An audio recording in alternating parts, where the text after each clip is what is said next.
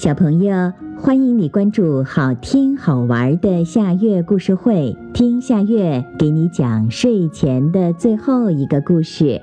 你准备好了吗？现在夏月故事会开始啦！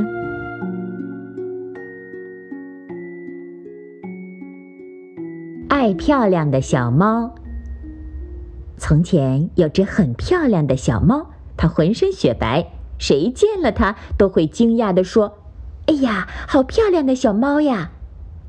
小猫被夸得骄傲起来，再也不劳动了，整天只是对着镜子，一会儿扭动身躯，一会儿梳理雪白的长毛。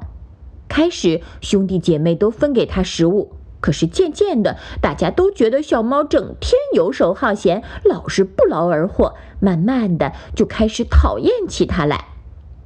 有一天，猫妈妈忍不住说：“小猫，去和哥哥姐姐学捉老鼠吧。”小猫一边摸着雪白的长毛，一边说：“我不去，会弄脏我美丽的长毛的。”猫妈妈很生气：“漂亮的毛有什么用？不劳动，早晚会饿死的。”小猫不理会妈妈的话，继续照镜子，左看看，右看看。怎么看怎么满意，觉得自己实在是太完美了。正在小猫十分得意的时候，它突然听见了一阵咕噜声。咦，这是什么声音？猫弟弟嘲笑说：“是你肚子饿发出的声音。”小猫回头看看，猫姐姐正在吃鱼，嘴角流出了口水。又是一阵咕噜声，这回声音更响了。小猫心想：“果然是自己肚子发出的咕噜声。”它摇摇摆摆地走到猫姐姐身边，想要把嘴凑进碗里吃鱼。猫姐姐喵的一声，凶巴巴地说：“走开，自己去找吃的。”小猫哼了一声，又跑到猫弟弟那儿。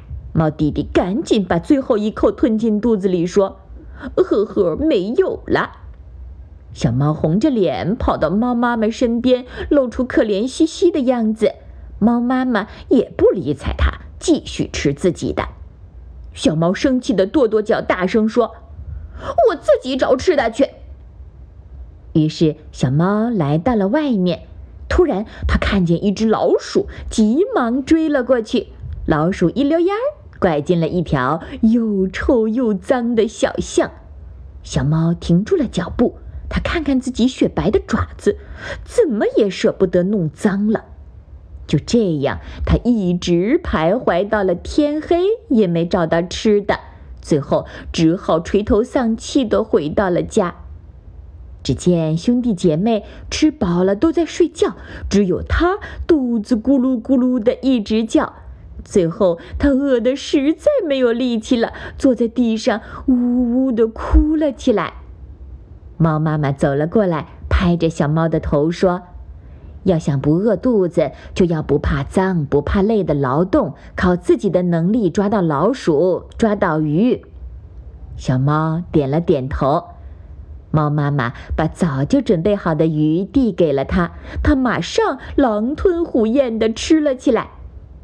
第二天，小猫早早就起床，和猫妈妈、猫哥哥、猫姐姐、猫弟弟一起找吃的、抓老鼠。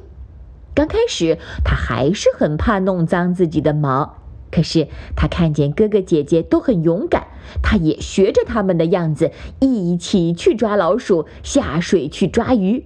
很快，它就在劳动中找到了乐趣。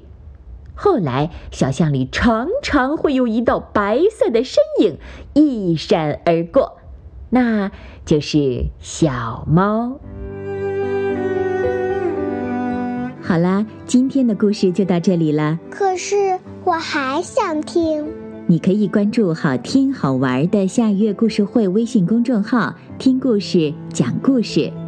小朋友，晚安。